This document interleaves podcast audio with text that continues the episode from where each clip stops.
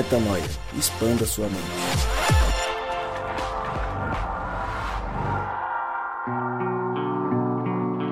Seja muito bem-vindo, seja muito bem-vinda a mais um podcast Metanoia. Nós chegamos, sim, chegamos ao podcast Metanoia número 273, 273. E você, claro, é muito bem-vindo para mais um dia de expansão de mente. E eu, que sempre falo e repito, venho aqui mais uma vez dizer que meu nome é Lucas Vilches e nós estamos juntos nessa caminhada. Lembrando você que toda terça-feira um novíssimo episódio é lançado e você, claro, acessa tudo que fazemos lá no nosso site, portametanoia.com e nos acompanha por meio dos agregadores de podcast. Sei lá por onde você nos ouve. Há muitos agregadores, os mais famosos aí, o Spotify, o Deezer, o agregador de podcast da Apple, o SoundCloud, claro, porque não o SoundCloud, mas enfim, são vários agregadores e nós estamos em todos eles. E estamos também, olha só que importante isso, estamos também no Telegram. Lucas, mas o Telegram não é um agregador de podcast. Eu sei, meu filho, eu sei, minha filha. Mas no Telegram você acompanha o Metanoia na estrada, hashtag na estrada. Tenho falado sobre isso semana após semana. Rodrigo Maciel e Mari Moraes apresentam as suas peripécias com uma turminha muito agitada todos os dias no Telegram do Metanoia. Ficou muito parecido com a chamada da Globo para a sessão da tarde, mas não é. Rodrigo e Mari estão juntos em missão, viajando por este Brasilzão, mostrando o que Deus faz através e apesar da vida deles. Se você quer saber como é a vida no campo missionário, como é a vida dedicada para pregar essa mensagem que nós cremos com tanto amor e com tanta profundidade, você acessa esse canal do Telegram. Lucas do céu, por onde que eu acesso? Fácil. Você vai entrar lá no nosso Instagram, podcast Metanoia. Clica na bio. Bio é aquela aquela telinha onde tem todas as nossas informações ali, o site e tal. Aí vai ter um link nessa bio. Você clica no link, vai abrir uma página e aí entre os links que abrirão nesta página terá lá na estrada. Clicou, vai abrir no Telegram. Você não tem o Telegram? Vai abrir o download do Telegram e você passa a acompanhar de perto o que estes dois meninos, o que este menino e esta, e esta menina têm feito por aí, fora todas as outras pessoas que estão envolvidos com eles. Mas, recados dados, o papo agora é sobre o tema de hoje. E aí eu preciso baixar um pouco a bola, porque a notícia é pesadíssima. O que nos fez falar sobre a desumanidade humana. Olha, é algo que choca, é algo que mexe conosco e que levanta a pergunta, né? Onde estamos? O que temos feito com a vida humana que Deus nos colocou para cuidar uns dos outros, né? Esses fatos aí, eu vou falar um pouco mais depois que eles apresentarem, nos fazem pensar muito. E como diria Legião Urbana, já que no último episódio eu também citei Legião Urbana, lá em Quando o Sol Bater na janela do seu quarto, a humanidade é desumana. Mas ainda temos chance. Lembra disso, Gabriel? O sol nasce pra todo, o sol não sabe quem. Você lembra disso, Gabriel? Quem isso? Cantou muito isso. O cara né? era um poeta previ... é previndo, pre... prevendo os nossos tempos aqui e a gente é achando que o cara era um mero. Como disse Renato Russo, a humanidade é desumana, mas ainda temos chance. Eu acho que a nossa chance está acabando, porque a desumanidade está só aumentando. É o que vocês pensam, senhores? falem um pouco mais sobre o tema de hoje. Fala galera, aqui é Rodrigo Maciel. Eu tô irado, tô irado. Comecei o podcast em paz, terminei irado. Mas ao final terminei também mais consciente, em nome de Jesus. Oi, eu sou a Mari e o evangelho não é sobre o que você faz para viver o céu, mas quem você é no meio do inferno. Bom, e por motivos de falta de sensibilidade para iniciar o tema desta semana, a vez do Gabriel Zambianco foi vetada. Ele virá só depois da vinheta.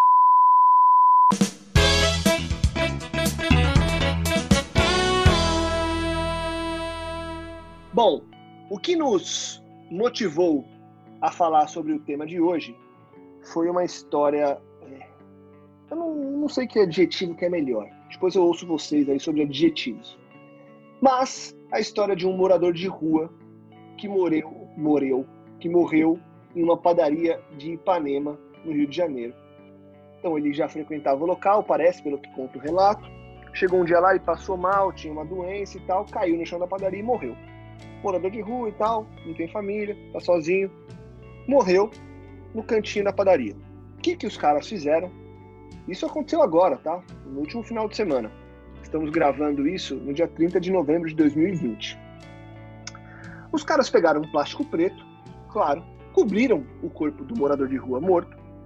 No cantinho da padaria, ali em frente às geladeiras que tinham, inclusive, ali é, bebidas geladas, colocaram o corpo ali, coberto, isolaram o local com três, três mesinhas de madeira e continuaram a tocar o dia do comércio. É isso mesmo. O cara morreu na padaria e o dono da padaria não fechou as portas, enfim, continuou. E aí tem uma foto que é chocante porque tá o corpo no local isolado, tem pelo menos umas cinco pessoas é, em pé na padaria e mais duas a talvez uns três metros do corpo tomando café na padaria. Então o cara foi lá tomar um café da manhã. É, é isso. Você fala lugar isolado, parece que o cara tá a quilômetros de distância. Não, tipo, Não, tem um cara tá, sentado a dois três metros. metros. É. E o cara toma. Pô, ah, vai, não sei nem o que falar. É surreal. Então, assim, Surreal. é, é- é muito louco. E aí a gente resolveu falar sobre para onde estamos indo, né? A Bíblia é muito clara sobre esse esfriamento todo, mas é muito chocante ver isso, ô Gabriel. Eu mandei para vocês essa notícia aí, chocado, e eu vi teus comentários de choque também, cara. É- É isso, muito- tanto que é a gente tinha outra nessa- pauta, né, cara? não, não tem como falar de outra coisa, né? É muito louco olhar para isso e não, Não dá pra tem, passar batido, né? Sabe, sabe o que, que parece, ô Lucas? Não sei se vocês já assistiram é, aquele seriado. é, ai, Mirrors. Black Mirror. Black Mirror. Black Mirror. É, da Netflix. Sabe que cada episódio é um, é um negócio. Assim, um, um cúmulo que acontece. Cada episódio é diferente. Não sei se você já viu. A gente até gravou, não gravou sobre aquele do, do- das redes sociais? Gravamos, gravamos. que é grave e tal. Então, é- é um negócio assim tão surreal, tão sinistro, velho, que você fala assim, cara, como é que pode, né? Tipo, uma pessoa morre, você joga um, um plástico preto em cima, um plástico de lixo, e, e dois metros do lado a pessoa senta, toma um café, ah, deixa eu tomar um café aqui que eu, que eu tô meio atrasado. E, e vou, vou até além, que pela, pela vestimenta do cara que eu tô vendo aqui, bermuda, tênis e camisa, ele não tava, não tava indo pra uma reunião de negócio, ele tava numa boa, tomando café da manhã, velho. Não é possível, não é possível, cara. Eu lembro que antigamente, quando eu escutava sobre as profecias de final de- dos tempos e a Bíblia dizendo que o amor de muitos esfriaria, eu imaginava qualquer outra coisa, velho. Imaginava uma nação guerreando contra outra. Eu imaginava pessoas matando, mas eu nunca imaginei essa- algo tão banal, velho. Eu nunca imaginei um negócio tão, tão, tão chocante assim, sabe? Você fala assim, cara, não é possível que a vida segue completamente normal, ignorando uma, a vida de outra pessoa, entendeu? É pesadíssimo. É surreal, velho. É, é muito. Parece mentira, velho. E, e a gente, o Rodrigo até comentou, não faz, não faz muito tempo que no Carrefour aconteceu a mesma coisa, né? Tipo, os caras colocaram lá, cobriram com, com um pano também, os guarda-sóis, e a pessoa ficou morta no meio do Carrefour e as pessoas fazendo compra e tal. E você fala, cara, não é possível, velho. O que que tá acontecendo? Co- co- como é que pode? Qual que é a banalidade da vida? Qual que é a insignificância da vida, né? Do outro, do próximo, sabe? É, e, e aí esse fato, esse fato, Gabi, e aí eu queria trazer o Rô para conversa, o Rô e a Mari, porque esse fato, ele obviamente, né, ele mexe com a gente porque a morte nos choca ainda, né? Então a gente lida muito, de forma muito estranha com a morte. A gente não consegue observar a morte como algo natural, né? Pelo menos eu digo assim, na grande, a grande massa, né? Olha a morte como algo ainda tem muito medo, ainda não entende muito bem e, e não vai entender mesmo e não vai lidar de uma forma é, bacana e a gente tem um pouco de tabu, né? Então um corpo morto, a gente tem medo do corpo morto, é, tem todo, um- tem todo um tabu que se cria. Então a gente olha um corpo morto na padaria e a gente levanta essa pauta. Mas Rodrigão, é, corpos vivos estão sendo tão esquecidos quanto na porta das padarias passando fome também, né? Pois é, cara, a gente, a gente falava sobre isso aqui offline antes de começar a gravação. E eu, eu fico primeiro, né, minha minha reação de repúdio, né, ao que aconteceu assim e de reprovação, cara. Embora a gente saiba que a maldade, essa mesma maldade que levou a tratar com desumanidade essa situação que aconteceu na padaria ali em Ipanema, é, seja algo que está dentro de todos nós, né? Uma maldade que está em todos nós e que de, em alguma dimensão ou talvez em alguma intensidade todos nós praticamos a mesma coisa todos os dias, né? É, mesmo assim, ainda é algo digno de repúdio, na minha opinião. É muito triste porque, é, primeiro, que os casos que o Gabriel citou aí, lá do Carrefour, por exemplo, que aconteceu foram com pessoas que não eram em situação de rua, né? E essa pessoa que faleceu agora, na, que, na padaria, era uma pessoa em situação de rua. Você vê que é, nessas horas, né, o que vale, o que está mais em alta, o que, o que faz a prioridade, a decisão de um empresário continuar trabalhando, independe até da, do, do tipo de, é, da, enfim, do ser humano que está ali, né? não importa. Entretanto, a gente vinha falando que se fosse, por exemplo, feito com alguém que era famoso, se fosse um cantor famoso, um ator, né, o que é muito comum no Rio de Janeiro, você encontrar pessoas que são da televisão, são, são pessoas famosas, você cruza com pessoas famosas no Rio de Janeiro, a Mari depois até pode falar com um pouquinho mais de propriedade disso. Se fosse uma pessoa famosa, será que a padaria é, faria do mesmo jeito? Será que ela tomaria a mesma decisão? Né? Será que sabendo que ela ia se tornar manchete, será que a padaria é, teria tomado a mesma decisão, sabe? Então, ora você defende o, o, o capital, né, o mercado continuar em funcionamento, né, o dinheiro continuar entrando para, ao final, é, a justificativa ser pagar as contas dos funcionários que estão ali e obter o lucro do, do empresário, e ora você está preocupado com a tua reputação e aí você não não trataria desse jeito alguém famoso porque você sabe a reputação que isso é, o problema que isso causaria em torno da sua reputação que no final ia gerar também menos vendas. Ou seja no final das contas o que é assustador é que o que pauta a vida de muitos de nós ainda é o capital. Ainda é o capital ainda é o mercado ainda é o dinheiro ainda é o recurso. E por isso que a gente vê essas atrocidades né? Porque eu tenho certeza que deve ter sido uma decisão é, difícil, se não para o dono da padaria, uma decisão difícil para os funcionários também, entende? Porque o cara não pode nem ser, o cara, como funcionário, você não pode nem escolher ter humanidade muitas vezes. Você tem que continuar trabalhando, afinal de contas, você tem que defender seu emprego, entende? Então, na mesma situação, você tem é, várias é, características da maldade que se que se instalou no mundo, né? Como diz o texto bíblico, né? Por, por se multiplicar a iniquidade, o amor se esfriaria de quase todos os corações. A gente já pode observar isso. E aí, Mari, quando você se depara com essa com essa notícia aí, a tua reflexão vai, vai nessa direção do amor que vai se esfriando, porque como o Gabi falou, né? Ele imaginava o amor se esfriaria com guerras declaradas, mas esse menosprezo à vida humana nesse grau, acho que é o maior, o maior sintoma dessa, desse esfriamento, né? Cara, com certeza.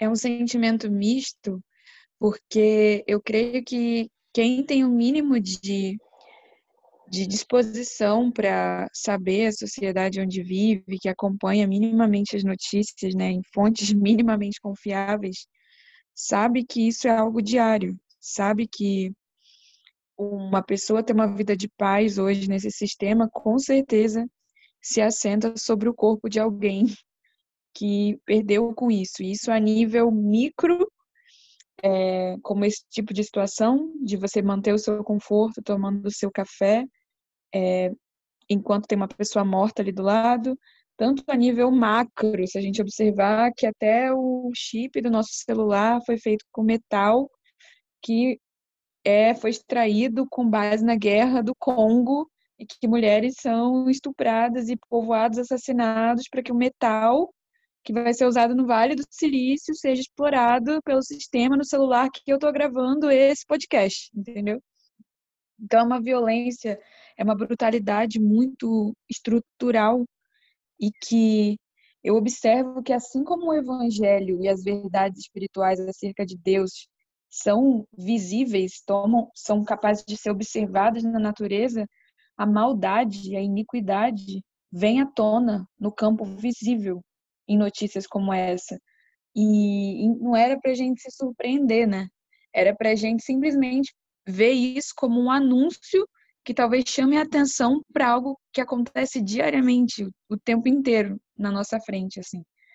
Então, o desafio é, é não perder a sensibilidade de chorar por todos, porque é, é um vixe atrás de eita. Todo dia tem uma notícia de alguém ignorando alguma coisa, todo tempo a gente ignora, né?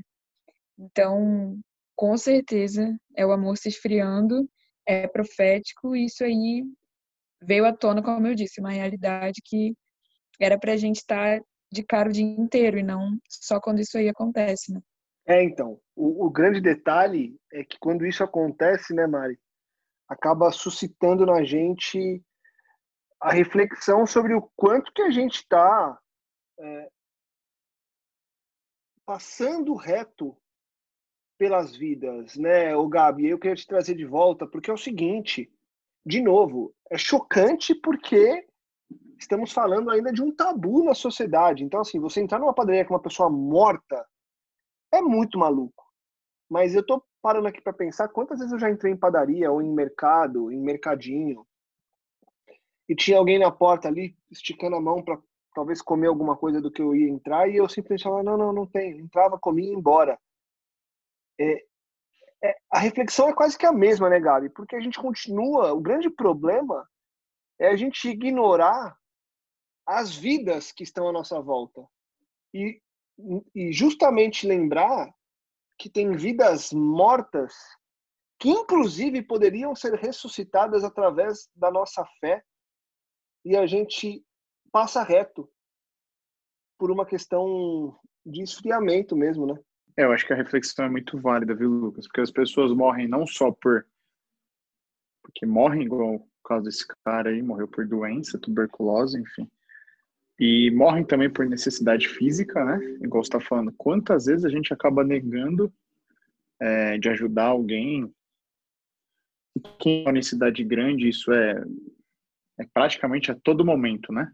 A todo momento você cruza com alguém ou tá vendo alguém que está precisando é, de alimento mesmo, e não só de apoio, né? Não só, nem, nem de apoio psicológico, estou falando. Se, se, a gente incluir, então, de apoio psicológico, putz, aí, cara, esquece. É todo mundo, todo mundo, literalmente, né? E tendo uma compreensão, tendo essa compreensão que a gente tem de, de cristianismo, né? Acho que, cara, acho não, certeza que essa é a nossa missão, né? A gente não pode se deixar abalar, ter sim a consciência de que o amor de muitos esfriará, é, se sentir feliz por estar, por, por chocar-se diante dessas situações, né? Mas a gente não pode perder em momento nenhum a, a nossa visão, né? De que a, esse tempo, essa terra aqui está vivendo os últimos dias e, cara, eu acredito assim cada vez mais que de fato seja sem querer ser alarmista nem nada, mas que de fato sejam sejam os últimos dias, porque não só o amor está esfriando, mas na mesma medida a iniquidade está um negócio tá assim crescendo exponencialmente. E eu acho que a gente tem consciência assim, Lucas, de que as pessoas, assim como nós, quando a gente nega a nossa identidade de estender a mão ao próximo, a gente morre um pouquinho todos os dias, né? E não é aquela morte que a gente fala aqui, aquela morte do eu, para que Cristo prevaleça, pelo contrário. Acho que quando a gente nega essa nossa essência, a nossa identidade, Cristo acaba morrendo um pouquinho em nós, né? Todos os dias. Então acho que a gente tem que tem que ampliar o nosso entendimento, cara, porque quando esse tipo de coisa acontece, na realidade já, já, já sucederam diversas outras situações, né? Como que uma pessoa chega em estado de, de, de, morar na rua? Como que uma pessoa morre de tuberculose na rua? Como que o amor da galera que estava ali esfria a ponto de não ligar? Como que o cara que é o dono lá da padaria prefere ignorar o corpo e manter o comércio aberto. Então você vê que é uma falha sistêmica, né, cara? Tipo, tem muita coisa errada, muita coisa equivocada acontecendo, muita falta de compreensão de quem Deus é, né? Não, não tem só um culpado, né, cara? Não tem como a gente apontar, ah, foi isso, não, não podia ter deixado ele ali. Não, um monte de coisa aconteceu e de uma forma ou de outra, quando a gente tem esse conhecimento de quem Cristo é, é uma responsabilidade nossa também. É nossa responsabilidade ter uma postura mais ativa na sociedade, né, cara? É, eu achei muito bom isso que o Zambi falou de entender que é sistêmico, porque a real é que eu conheço essa padaria, eu frequentava bem o entorno ali, e é muito difícil. Eu acho difícil que fosse o dono que tomou é, essa decisão necessariamente, porque existe esse conceito de alienação, né? De estar tá tudo tão estratificado, tudo tão separadinho na cadeia produtiva, que normalmente um gerente amedrontado, é, um atendente amedrontado fala com um gerente amedrontado, que pensa amedrontado, com mais um herdeiro amedrontado, porque está todo mundo amedrontado, e nessa cadeia de medo quem ganha são principados e potestades, né? Porque nossa luta não é contra a carne nem contra o sangue. A gente não vai conseguir encontrar um ser humano, né? Que é o culpado que vai resolver o problema. Mas é um espírito de medo de perder o lucro que assombra toda a nossa sociedade e nós também, né? Que gravamos esse podcast e lutamos. Quem luta contra ele sabe como é que ele é poderoso. Mas o que eu queria queria falar, cara, é que, meu. Calma aí. Deu um ruim aqui. Eu perdi o dado. corta aí. Não era pra eu falar. Ah, lembrei. Corta essa parte aí, Lucas. Mas emendando, essa semana eu achei curioso o podcast mudar o tema para isso, porque teve duas falas minhas aqui em casa, duas coisas estiveram em debate. O primeiro é o fato de que a gente trouxe um morador de rua aqui para casa.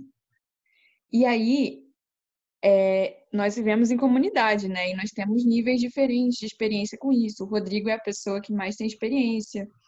É, e aí todo mundo bugou. E a conclusão que a gente chegou é que aqui em casa, resumindo para vocês a questão, é que, cara, se você traz uma pessoa para dentro da tua casa, tu já tá em paz com todos os riscos que isso abarca. Você não pode sequer dar uma moeda para um morador de rua se isso não comunica a tua identidade, se isso não é integral, se você não está disposto a ter uma relação, como a gente sabe. E isso é muito bugante, cara, porque a real é que se é para a gente tratar os moradores de rua como Cristo, se Jesus estivesse aqui, é, se você soubesse que você está encontrando com Jesus, você estaria desesperado dando um sanduíche? Ou você simplesmente falaria: escolha aí, Jesus, o melhor sanduíche da padaria? Tipo, toma aqui, toma aqui roupas, Jesus. Toma... Jesus ia estar tá, tipo, cara, eu quero ter uma relação com você. Eu não quero o melhor sanduíche. Isso aí, porque se você ainda for um mega Cristo extremamente consciente, que a maioria pula, não fala nada, e me incluindo nisso, para não ser falsa moralista aqui. Quando você tá num dia de paz, você vai lá e, e para e com, minimamente oferece um lanche, mas a real é que é muito raro a gente tratar como a gente trataria Jesus mesmo que é dar, ter uma relação com essas pessoas e honrá-los dessa forma. E entregar principalmente o que eles precisam, porque eu vejo que, já falei isso aqui no podcast, que tem essa profecia, né, de que nos últimos tempos é, seria um tempo de órfãos e viúvas, e muitas vezes viúvas de pais vivos e órfãos de pais vivos. Então, faltam homens no mundo de hoje comprometidos com o espírito de paternidade com seus próprios filhos e de adoção com aqueles que não são seus próprios filhos. E muita dessa, muita dessa população que está na rua hoje é carente de pai. E eles precisam, na verdade, de alguém que dê um rumo, que muitas vezes diga não, mas diga não pela motivação certa e não por medo. Só que para ser pai, cara, isso exige uma relação. E a, e a real é que a gente não se relaciona nem com quem está dentro de casa, entendeu? A gente não se relaciona nem com nosso pai, nossa mãe, mal responde o WhatsApp quanto mais tem uma relação com o desconhecido. Então é uma miséria tão mais profunda nossa de não nos relacionarmos com ninguém, muito menos com o morador de rua, que gera essa desgraça toda aí que a gente está vendo. E a outra coisa que eu ia falar, que eu achei coincidência, é que hoje, não sei se o Rô vai lembrar, mas eu falei que eu tinha uma vontade muito grande de fazer um trabalho no Rio. E aí ele falou, cara, Mari, o Rio é uma cidade que é muita distração. As pessoas lá não estão afim de ouvir o evangelho, porque quem está no Rio de Janeiro está afim de outras coisas, né? E, e nós enfrentamos realmente nosso, a grande batalha do nosso trabalho missionário é a distração para a juventude, porque são muitos vícios. Para a gente conseguir fazer o evangelho entrar no coração de alguém, seguir um nazareno aí que fala para você buscar santidade econômica, sexual, intelectual, é muito difícil a juventude aceitar isso hoje. E aí ele falou sobre isso no, Rio, e aí eu falei, é, cara, mas o Rio tem uma característica que a morte está ali do lado. As coisas se configuraram no Rio de Janeiro que você não consegue se alienar da realidade. Tá ali, de repente, um colega seu, rico ou pobre, foi esfaqueado e morreu. De repente, tem um morador de rua morto na frente da padaria. Eu acho que Deus colocou até no Rio de Janeiro essa coisa de ser um extremo, de mostrar o extremo do, pra, do prazer, da distração e ao mesmo tempo da miséria humana, do que é o mundo. Assim, eu vejo o Rio como esse microcosmos. E aí, de repente, esse tema aqui, cara. Mas eu queria desenvolver também com vocês essa, essa parada da relação com as pessoas, de tratar construindo essa relação. E eu me vejo fugindo das relações que muitas vezes até são mais convenientes. E isso é meu BO com Deus. Imagina com um cara que eu não conheço, entendeu? Então, acho que seria importante aprofundar isso também. Eu queria emendar aqui o que a Mari estava falando, cara. Foi até legal ter falado isso, sobre a gente ter recebido esse rapaz em casa é, essa semana. É, foi todo um, todo um desafio nosso aqui para lidar com isso, né? E, cara, a real, o que acontece é o seguinte: eu me lembro que em São Paulo, onde eu desenvolvi com mais profundidade esse contato com, com pessoas em situação de rua, é, eu lembro que as padarias, em geral, eram, eram parceiras desses moradores de rua, sabe? No sentido assim, eram havia uma compaixão em geral das padarias em oferecer alimento e tal.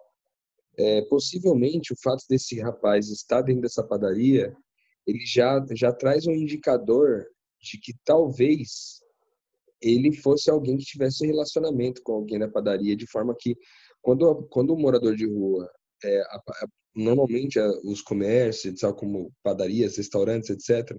Quando não tem relação com um morador de rua, nem permite que o cara entre, muitas vezes. Né? Impede que o cara entre porque enfim, ele vai acabar gerando algum tipo de confusão, né? Tem a questão do mau cheiro. Então, em geral, a, essas padarias não, não permitem que o cara passe da porta. O fato do cara estar tá lá dentro pode pressupor que existia alguma relação ou com alguém que trabalha na padaria ou com o próprio dono da padaria. Eu não sei qual é o nível da padaria, né? Quando a padaria é muito nível muito alto, raramente o dono está trabalhando lá. Mas se é uma padaria mais comum, às vezes o, dono está lá no balcão, né? Não dá para saber. Então, é, a questão da, do relacionamento, né? Por exemplo, se eu tenho uma padaria e eu trato com dignidade essas pessoas em situação de rua e eu tenho uma parceria com eles, eu crio uma amizade com eles, eu, eu, eu sei da vida deles, eu sei o nome deles, é, eu sei um pouco da história deles, eu já os recebi, eu já os alimentei muitas vezes, então, é, talvez essa morte seria menos desumanizada, sabe? Porque, porque eu acho que é alastrado, como vocês citaram várias vezes aqui, essa questão da desumanidade em todos nós, é porque a gente não se relaciona com as pessoas, meu. Entende? A gente não tem tempo para isso, cara. E é muito triste, entendeu? Porque por isso que eu falo que é um problema sistêmico, porque ninguém tem tempo para se relacionar com essas pessoas, entendeu? Aliás, Ninguém, como a Mari falou, ninguém tem tempo para se relacionar nem com os pais, cara. Então, tipo, quanto mais a gente entra na vida uns dos outros, mais a gente dignifica o homem, sabe? A gente sabe quem ele é, a gente sabe a história, né? Ele é recebido, é, é alimentado, é, é provido né? E não só isso, ele, é, ele, ele não recebe só o alimento físico, ele recebe o alimento de dignidade, né? de, de ser considerado como alguém que não é, é apenas um, um bicho, né? porque às vezes o cara é tratado como bicho na rua. E para isso não precisa necessariamente ser uma pessoa em situação de rua, pode ser qualquer pessoa. Né? Basta um cachorro. Muitas vezes os caras tratam assim até cachorro. Né? O cachorrinho às vezes não, tá, não fez nada para ninguém, vai lá e mata o cachorro de graça. Entende? Então, eu acho que falta para nós essa, essa noção de relacionamento. E a gente só vai superar isso quando a gente vê a humanidade como um só. Assim como Jesus fez na oração ali em João 17, quando ele começa a orar a Deus e pedir a Deus para que a humanidade fosse um só com ele, assim como ele é um só com o Pai. Enquanto a gente não olhar a humanidade desse jeito, nós não vamos agir com humanidade, cara. Quando eu recebi esse cara aqui, foi um desafio receber esse, esse rapaz em situação de rua aqui em casa. É um desafio, porque aqui é uma casa que naquele momento estavam hospedadas sete, oito, oito não, sete, seis mulheres e três homens estavam hospedados aqui. Então, teve todo um desafio, assim, agora não vamos fazer e tal, porque são mulheres. Será que ele pode agredir alguma mulher? Será que ele pode abusar? Essa era a preocupação que estava gerando no ar. E aí, a minha, a minha provocação foi, cara, será que nós estamos se vendo como um? Será que eu consigo olhar para esse cara que está em situação de rua e me ver como um maltrapilho? Tão maltrapilho quanto ele, na minha maldade, na minha, sabe? Aí vem toda uma preocupação a respeito de precaução. Não, mas é nada, não é ruim ser precavido, que tem que se precaver, porque tem que cuidar da segurança. Porra, a vida só é vida se é a vida de um. Nós só vamos entender a vida. Em nome de Jesus aqui, cara. Vocês estão ouvindo a gente, metanoia, em nome de Jesus, a gente só vai entender o que a vida é quando a gente entender que a gente é um, cara. Que a gente é um com morador de rua, assim como a gente é um com um mega empresário. Assim como a gente é um com, com Hitler, cara. É triste. Mas a maldade de Hitler, que foi é, que ela foi multiplicada, né, em, em centenas de milhares de vezes, no nosso coração, né, ela é a mesma que está no coração de todo mundo. Só que Hitler teve mais oportunidade, ele recebeu mais poder e, portanto, mais chance de colocar para fora toda a sua maldade. Talvez a nossa maldade não seja tanto quanto que a gente não recebeu poder o suficiente, porque se a gente tivesse recebido poder suficiente, talvez a gente faria a mesma coisa. Se não de um jeito de outro. Então, em nome de Jesus, nós precisamos mudar essa mentalidade, cara, tratar as pessoas como se fossem parte de quem nós somos. Porque é isso que é a verdade a respeito de nós, cara. A humanidade é uma família. A humanidade é um só. O próprio Jesus orou por isso, pô. Enquanto a gente não olhar desse jeito, a gente vai tratar as pessoas com desumanidade. Talvez alguém diga assim: "Ah, Rodrigo, mas Jesus falou lá, por exemplo, deixa que os mortos enterrem seus mortos", lá para aquele cara que falou que não queria, que não podia segui-lo agora, porque ele estava com tinha que enterrar o pai. Aí talvez um funcionário da padaria ou alguém que estava vendo isso aí diga assim: ah, mas deixa que os mortos enterrem seus mortos, é só matéria. O ser humano que estava aí dentro já foi. Cara, mas não é sobre isso, sabe? Não é sobre. A, a preocupação não é sobre é, uma pessoa que está ali morta e é só matéria, é só é, pó. Né? Pó e, e carne, nem sangue às vezes tem mais porque já escorreu. É, você não é só olhar para isso, é olhar e dizer o seguinte: um sinal de luto da padaria, ou sinal de luto de quem está em volta, no sentido assim, caraca, meu, perdemos uma parte importante de nós. Vamos respeitar esse momento, sabe? Perdemos uma parte importante de nós. Vamos refletir sobre o que é a vida a partir da morte de alguém. Vamos questionar a nossa vida. Vamos questionar se a gente consegue, se a gente está vivendo como família ou não, mas não há essa preocupação, cara, porque o amor se esfriou de quase todos os corações. Meu Deus do céu, é muito triste. Mas fala da nossa maldade. Fala de quem, infelizmente, a gente é estruturalmente. Fala de todo o preconceito que existe no nosso coração, fala de todo o racismo, fala de toda homofobia, fala, fala de tudo. Nosso coração é cheio de maldades, cara. Não tem como dizer que não é, sabe? Nosso coração tá entupido, como diz a Bíblia, ele é uma fábrica de ídolos, cara. Passa o dia inteiro fabricando ídolos, como a Mari falou, vícios aqui, né? Fabrica vícios, fabrica ídolos, o dia inteiro por quê? Porque a gente não se vê como um. Por que, que eu fico viciado na pornografia? Porque não vejo aquela mulher que está sendo utilizada, aquele homem que está sendo utilizado para gerar aquelas cenas, como um. Por que, que eu me vicio em, em sexo casual? porque não vejo o outro parceiro como um como parte de quem eu sou. Por que, que eu é, faço maldades com relação à natureza, eu exploro a natureza de forma indigna, porque eu não me vejo parte de um com a natureza. Sendo que quem criou a natureza foi o pai dessa mesma família. Entende? Então, falta se olhar como um, cara. Por que, que alguém assassina outra pessoa? Porque ela não consegue olhar para aquela pessoa e ver como um.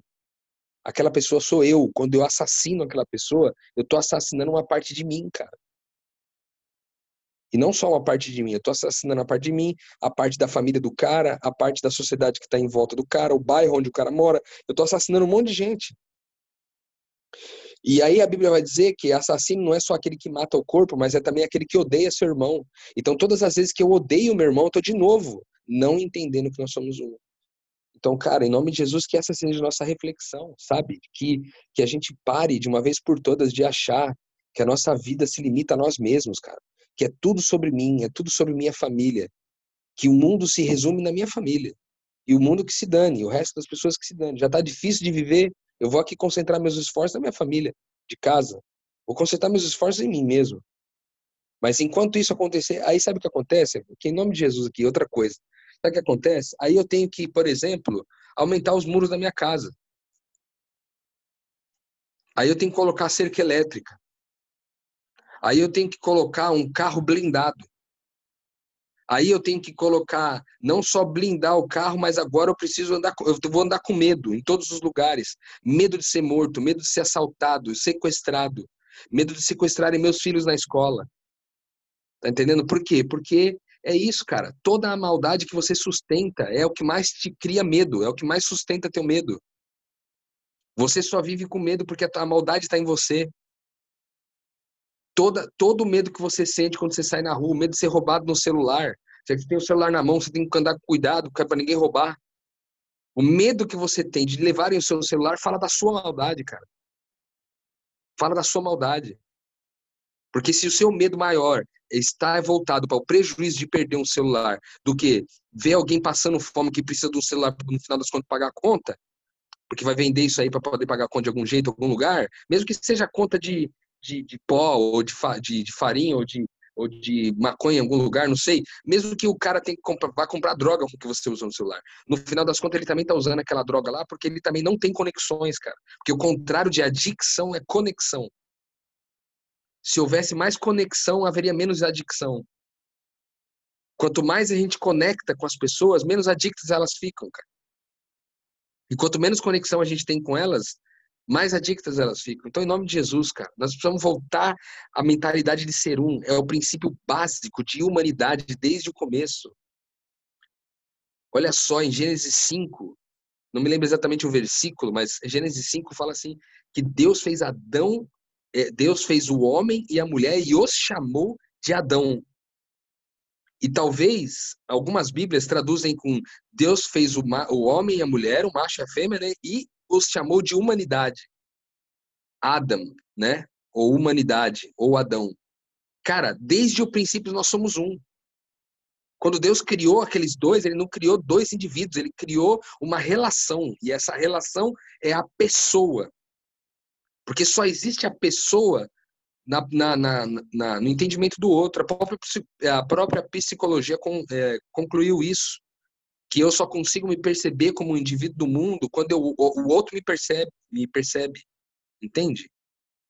Então chega de uma vez por todas de olhar para minha vida, para meu umbigo, para é, minha história e achar que só é tudo sobre mim, que o mundo gira em torno de mim, é tudo sobre o meu sucesso, é tudo sobre é, a minha, o, o, é, a minha manu, a manutenção da minha vida, é, todo, é tudo sobre o crescimento da minha carreira, é tudo sobre é, educar bem educado meus filhos. Pô, cara, em nome de Jesus, que você não reproduza a maldade realizada por essa padaria, que reflete a maldade que está no teu coração.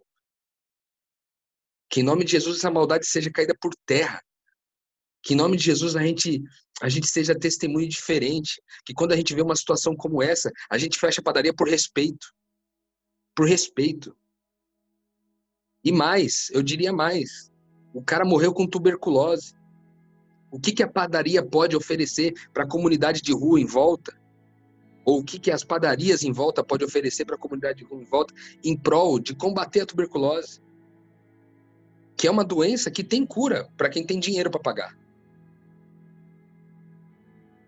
Para quem tem dinheiro para pagar, resolveria. O cara não morreria. Entendeu? Se ele tivesse um mínimo tratamento para tuberculose. Que em nome de Jesus a gente aprenda isso. Me desculpa aí, Lucas, ter estendido, mas em nome de Jesus a, a ira que está no meu coração hoje é muito grande. A ira contra tudo isso que a gente falou a respeito das pessoas, mas a ira contra mim mesmo. Contra a minha, a minha, a minha vaidade, a minha soberba, a minha maldade. Eu tô irado comigo mesmo. E eu acho que é essa ira com a gente mesmo que, que deve nos provocar a mudar. Sabe? Porque nós somos um. E isso é a palavra de Jesus. Em nome de Jesus, a nossa vida é sobre ele, cara. Nós falamos aqui de identidade, de graça, sempre. Nada disso. Todo esse discurso vai ser um, um, um, discurso vazio se a gente não se confrontar diariamente, cara, sobre quem nós somos, sobre quem o outro é e sobre quem Deus é. Fica aqui a minha indignação, cara, a minha ira contra mim mesmo. Não somente contra isso tudo, não somente um repúdio contra tudo isso, mas um repúdio também contra mim mesmo. Toda maldade que existe em mim, que em nome de Jesus tem que ser derrubada. E aí, Gabi, essa é a toada? O desabafo do Rô, essa ira, é a ira que a gente tem que ter em fazer parte disso tudo e muitas vezes também ser quem é, quem passa reto pelo outro humano, quem é desumano com o outro. Traz aí tua visão e como que você fecha a reflexão sobre esse tema aí. Cara, eu acho muito muito importante sim, esse é, não só o sentimento de ira, mas esse é um exercício. O Rodrigo fez um exercício. A gente tem que se colocar na situação, né? porque é muito, é muito fácil é, é, a gente passar uma vida terceirizando para Deus aquilo que acontece ou deixa de acontecer, né? Então, até no último podcast que eu falei, acho que falei, enfim, é... na minha cabeça hoje em dia, Lucas, tá, tá, tá latejando um, um, sentimento de que as pessoas terceirizam a culpa, né? Ah, é, é... sabe aquela frase assim? Ah, é que eu tô longe de Deus, sabe? E aí a culpa ficou nessa distância, nessa suposta distância de Deus. E aí as pessoas vão vão aliviando o lado, né? E eu acho que a gente tem que se inserir nas situações e, e sentir sim, sentir a culpa de que eu não estou, de repente, de repente não, eu não estou gerando amor suficiente para que esse amor chegue até no Rio de Janeiro, entendeu? E eu tenho que ficar irado sim com a minha postura, porque sim, eu, eu Sou amado, fui perdoado, sou desejado, vivo sob a misericórdia, mas tudo isso tem que me impulsionar para uma atitude ativa nessa terra, né, cara? Isso tem que me impulsionar para viver o privilégio de ser um pequeno Cristo nessa terra. E um pequeno Cristo não só estende a mão, como também fica bravo. Rodrigo falou aí, é, a gente teve a situação de, de Cristo no templo. A gente tem que se indignar a ponto de irar-se com a situação né? Não estou falando para você sair botando fogo nas coisas, como às vezes acontece. A gente tem que ser produtivo nessa ira para que amanhã ou depois isso não aconteça. Se quer próximo da gente ou não, enfim, mas para que a gente tenha uma visão de, pelo menos, de cuidar da nossa casa, cuidar das pessoas que estão ao nosso redor, cuidar das pessoas que cruzam o nosso caminho durante o dia a dia, sabe, cara? Porque realmente é, é uma falha no sistema e, e aí fica a questão na dúvida, né, Lucas? É um sistema que, que Cristo morreu, venceu e pagou o pecado. Então por que, que ainda está dando esse erro, né, cara? Por que, que o sistema ainda está falhando? Se foram todos remidos, perdoados, amados, Deus, Cristo deixou o Espírito Santo, sabe? Tudo isso acontecendo, tipo, você entende quando eu falo assim que as pessoas querem aliviar e terceirizar a culpa? nessa equação toda, eu que estou equivocado ainda, eu que ainda estou errando, eu que ainda não estou deixando realmente Cristo ser através de mim e apesar de mim, sabe, cara? Então acho que eu, eu concordo bastante assim, com o Rô no, no sentido da gente se colocar como, como participante dessa situação toda. Entender que, que eu sou o cara que, que não prestou socorro, eu sou o cara que passou reto durante quantos. quantos cara, eu não sei quanto tempo leva uma pessoa adquirir e morrer de tuberculose, mas eu imagino que não seja uma semana nem duas, sabe? Quantas oportunidades foram dadas aos filhos de Deus que cruzaram com esse cara e infelizmente o desfecho dessa história só perpetua uma maldade que se prolongou durante, sei lá, anos a fio, né? Então é uma situação pra gente parar e pensar, viu, Bruno? Sem dúvida. E como que você termina pensando sobre isso aqui, hein, Mari? É, qual que é o sentimento que toma conta e qual que é a mensagem que você deixa aí pra gente concluir esse papo? Cara, a mensagem que eu deixo é que se você não consegue sentir ainda, sentir o que o Rô falou, o que o Gabi falou em relação à gravidade da nossa maldade em todas essas pequenas coisas, se o que você ainda sente é, cara, eu faço meu rolê, entendeu? Tô, tô pagando minhas contas, tô dando meu melhor aqui, também tô me ferrando. É porque você realmente ainda não entendeu, mas você pode crer, porque Deus vai revelar devagarinho, Deus vai permitindo que a gente veja a verdade sobre nós, porque a gente não suportaria lidar com isso tudo de uma vez. Eu falo por mim mesma, porque há dois anos eu não sabia a mulher má e fraca que eu era. E eu percebo que é nesse processo de crer e se deixar observar a própria maldade que a gente vai recebendo a graça num nível mais profundo, sabendo do quanto a gente precisa ser perdoado e do quanto a gente precisa se apegar na identidade de Cristo e vigiar a carne, não pela motivação de ganhar o céu ou nada disso, mas porque é só você me dar dois minutos de tédio que eu mato meu irmão, cara. Então, eu, ve, eu quero deixar essa sensação para quem. Eu quero deixar essa mensagem para quem talvez esteja com essa sensação de, cara, se isso tudo aí é muito terrível, se isso tudo é essa coisa horrível aí que o Rô falou, que todos nós somos isso de tão péssimo, não tem motivo para continuar. E, cara, minha metanoia desse ano é: o evangelho não é, não tem nada a ver com aquilo que você faz para chegar ao céu, cara. O evangelho é sobre quem você é no meio do inferno.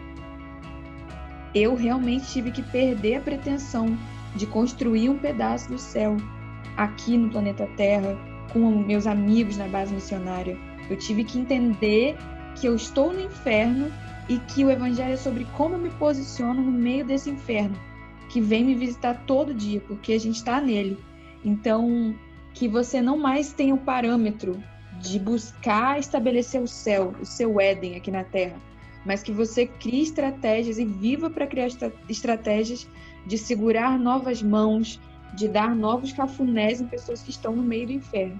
Então, eu queria deixar essa mensagem de inversão aí, para que alguém que tem as expectativas, talvez infantis como as minhas eram, possa ter um choque de realidade, mas também um caminho para continuar. Boa. É isso aí, faça cafuné em quem precisa. Interaja com os seres humanos que estão à tua volta, afinal de contas, se nós estamos aqui ainda é para poder fazer essa diferença no mundo, né? E não ser mais um que simplesmente deixa a desumanidade tomar conta. Se você chegou até aqui, compartilhe esse material, divulgue, ajude que mais pessoas possam refletir sobre isso e possam, claro, expandir a mente. Afinal de contas, a gente só traz um tema pesado como esse para que a gente reflita e saia um pouco mais parecido com o eterno. Eu te convido para continuar ligado aqui no podcast Metanoia, continuar acompanhando tudo que nós fazemos e toda a expansão de mente que acontece semana após semana. Mari, Rui, Gabi, muito obrigado. Obrigado a você que nos escutou. Volte semana que vem, porque semana que vem a gente traz muito, mas muito mais metanoia. Metanoia expanda a sua mente.